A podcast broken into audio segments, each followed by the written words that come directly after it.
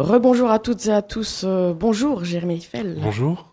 Euh, donc j'ai le plaisir de vous recevoir pour votre euh, roman Malgré toute ma rage, donc paru aux éditions Rivage.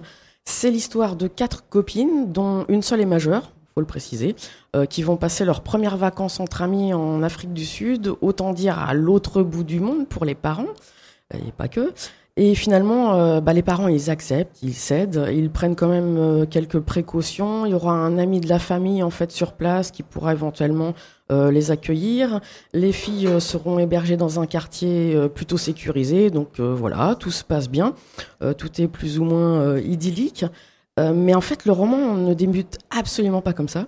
Il débute avec 4-5 pages presque insoutenables, en tout cas pour moi, mais j'imagine que je ne suis pas la seule. Et là, on se retrouve plongé dans la tête du tueur donc qui, qui commet son crime euh, pourquoi démarrer le, roman ainsi? Et justement comment on choisit les premières pages d'un roman euh, noir? En général, je choisis les premières pages euh, avec l'envie d'amener le lecteur tranquillement dans mon univers. Mmh. Premier roman, c'était le cas pour le premier roman et pour le troisième. Pour mon deuxième roman et pour celui-là, je commence le roman par une scène de violence crue. parce qu'après, on va suivre donc quatre jeunes filles euh, euh, un peu voilà des jeunes filles euh, qui, qui, Instagram tout enfin qui partent là-bas en Afrique du Sud avec beaucoup de naïveté mm. et c'est pour que le lecteur soit confronté à cette violence sache que que le, puisse, que, le lecteur après sache que cette violence va ressurgir mais ne sait pas à quel moment et ah pardon voilà on entend peut-être mieux comme ça et quand donc on suit ces quatre jeunes filles on sait qu'une d'elles va disparaître parce que dans la première partie, enfin dans le prologue, on est dans la tête d'un tueur, mhm. d'un pervers, même oui, sadique. Oui, sadique On voit le plaisir qu'il a à tuer, à massacrer cette jeune fille. On ne sait pas qui il est, on ne sait pas qui elle est. Et après, c'est un flashback. On a ces quatre jeunes filles qui arrivent de, France, dans un lieu qui est à la fois paradisiaque et qui est aussi cerné par la violence, qui est le Cap, donc l'Afrique du Sud. Mais le Cap est une ville un peu particulière en Afrique du Sud, puisque c'est quand même une ville qui reste très touristique. C'est pas Johannesburg, c'est pas Pretoria. Et donc, euh, ces jeunes filles issues de la bourgeoisie française. Euh, qui, effectivement, c'est un peu absurde comme situation. Quels parents laisseraient euh, leurs enfants partir en Afrique du Sud? J'avoue. Voilà. Mm. Mais là, c'est la question du livre. Et après, quand on rencontre les parents, on, se on comprend mieux pourquoi ces parents ont laissé leur fille partir. Donc, elle a joué aux adultes. Elle pense que cette violence qui, qui, ne, touche principalement que des gens qui n'ont pas la même couleur de peau qu'elle et qui n'ont pas le, niveau social, le même niveau social. Parce que là, au Cap, en Afrique du Sud, en général, la violence ne touche que les gens qui vivent dans les townships. Et les townships, au Cap, sont géographiquement séparés euh, des quartiers, euh, des quartiers euh, les plus privilégiés par les montagnes. De, le Cap est une ville très particulière géographiquement. Et donc, elles, elles sont persuadées que cette violence-là ne va pas les atteindre, sauf que le lecteur le sait. Mm. Et donc, l'essentiel du, premier chapitre, ce sera essayer de définir pour le lecteur qui va être la victime, pourquoi et par qui. Et donc, c'est ce qui crée la tension. On a été confronté à la violence la plus crue dès le départ. Maintenant, on a peur que cette violence se rematérialise à nouveau. Vous parliez du Cap, justement, cette, euh, la situation de l'intrigue au Cap, ça ouvre quand même d'autres portes euh, pour montrer encore plus cette euh, dichotomie, j'allais dire, entre, entre les Blancs, les Noirs, la violence qui ne toucherait qu'une certaine population, ou en tout cas c'est moins grave si elle est touchée, et puis, et puis justement ces jeunes Françaises blanches. Oui, parce que le, roman est construit comme une succession de points de vue à la première personne, donc nous avons le point de vue d'une jeune touriste. Mm. qui a priori ne va aller que dans des quartiers comme Comsbeck, qui sont pas des quartiers où, on ressent encore les relents de l'apartheid, où, pendant l'apartheid, les, plages, par exemple, étaient interdites aux Noirs.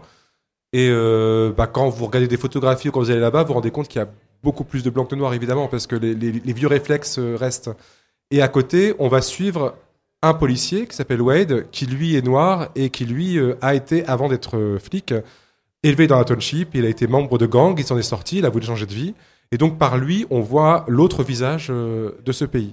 Et lui raconte qu'effectivement, quand lui apprend que la victime d'un meurtre atroce, parce qu'on découvre un corps carbonisé dans une cave euh, de Mitchell's Plain, quand il se rend compte qu'elle est blanche, là, il sait très bien que l'enquête va, ne va pas être celle qu'il avait prévue et que ça va être un lot d'emmerde parce qu'il va avoir des pressions, parce que quand une jeune blanche, une touriste blanche est tuée, ça n'a pas les mêmes répercussions que si une jeune femme pauvre d'un township était tuée.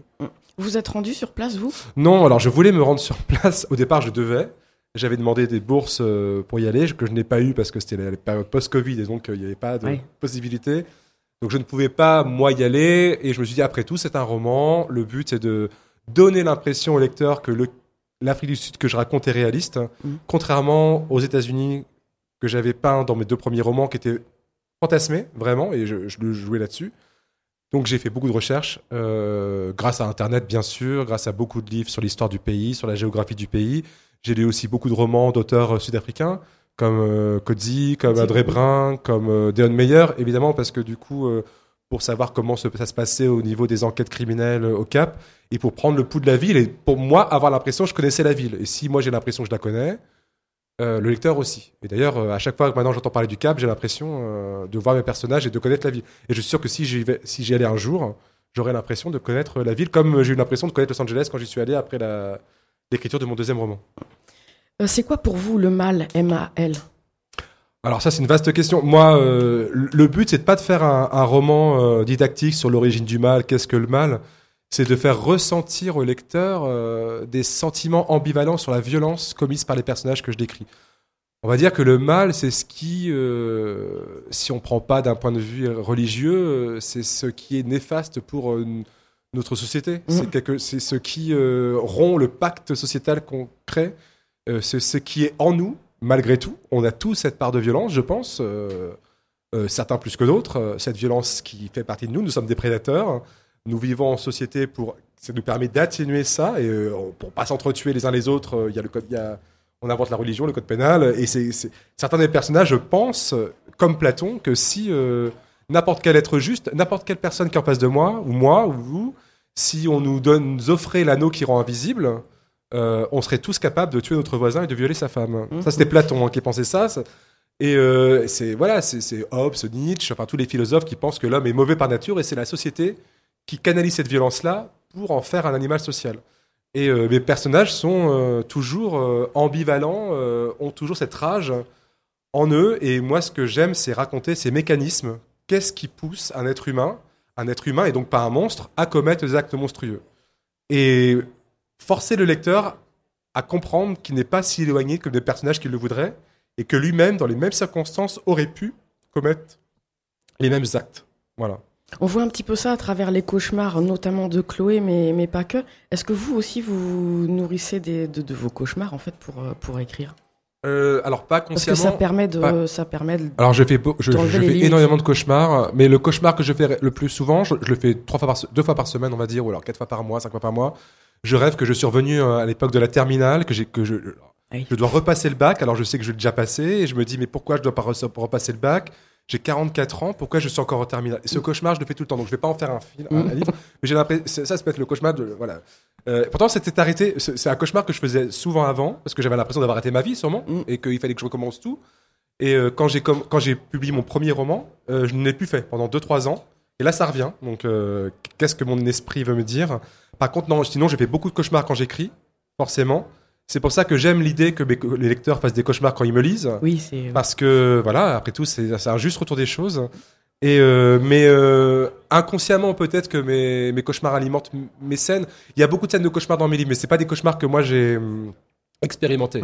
C'est des cauchemars qui j'aime raconter des cauchemars parce que c'est là où je suis le plus en en lien avec la psyché des personnages et c'est aussi les scènes qui me permettent de créer les images les plus fortes.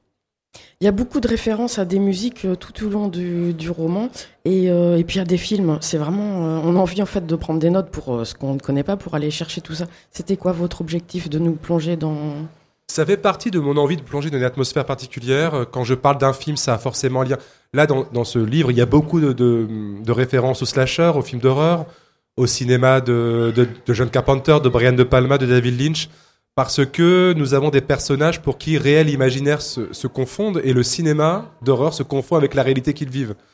Euh, dans, le, dans le roman, il y a quatre jeunes filles qui vont regarder Scream et juste après, il y a une des jeunes filles qui va avoir l'impression que le film est dans sa chambre et qu'elle va revivre une scène du film et elle va commettre les mêmes erreurs que le personnage dans le film. Et la musique, ça crée une ambiance. Euh, généralement, c'est toujours le titre ou la chanson qui a un lien avec l'action que je, que je décris. C'est jamais gratuit et c'est aussi parce que j'aime, moi, parler de musique, j'aime parler de films, et j'aime que mes lecteurs bah, en me lisant, écoute le morceau après, ou aille regarder le film dont, j'ai parlé. ça, ça, donne une image encore plus, euh, puis des sonorités évidemment encore plus précises. Vous passez combien de temps à écrire, par exemple, euh, malgré toute ma rage? Alors, malgré toute ma rage, je peux le quantifier, c'est le seul, parce que les autres, c'était beaucoup plus chaotique. J'ai mis 9 mois d'écriture exactement. Voilà, une gestation. Et euh, j'ai passé environ 9 mois aussi à le retravailler, en gros. Donc, ça a été le. Parce qu'il s'est écrit d'une traite, c'est le seul. Parce que dès le départ, je savais où j'allais, j'avais la fin, j'avais les personnages. En 2-3 jours, ils sont créés dans ma tête. C'est la première fois que ça me fait ça. Et donc, c'est le premier roman que j'ai écrit. Parce que je voulais écrire un roman qui avance en ligne droite avec une tension qui monte progressivement au fil des pages et qui ne s'arrête qu'à la toute fin, à la toute dernière ligne où mhm. je laisse le, lecteur en état de sidération face à ce qu'il vient de lire. Voilà, donc c'était un peu le, projet. Donc moi aussi, il fallait que je l'écrive même euh, dans un même mouvement. C'est très visuel. Vous avez dit, oui. dire spectateur. Ah, je dis toujours spectateur et quand je parle euh, de mes projets euh, en série, je parle de lecteur. Vous voyez, donc je mélange tout. Après, mes romans sont des films. Moi, j'aime le pouvoir de la littérature, des mots, de créer des images. J'ai toujours la phrase de Bergson qui dit que l'art de l'auteur, c'est de nous faire oublier qu'il utilise des mots. Voilà. Si la force du mot est tellement importante que enfin, j'aime quand le mot se fait oublier, la phrase se fait oublier, et on ne voit que les images, on ne, voit, on ne ressent que les sensations, et on n'a plus du tout de distance avec euh, ce qui est raconté, avec ce que je veux montrer au lecteur. Jérémy Fell, merci beaucoup. Merci à vous. On retrouve euh, donc malgré toute ma rage aux éditions Rivage. Au revoir. Au revoir.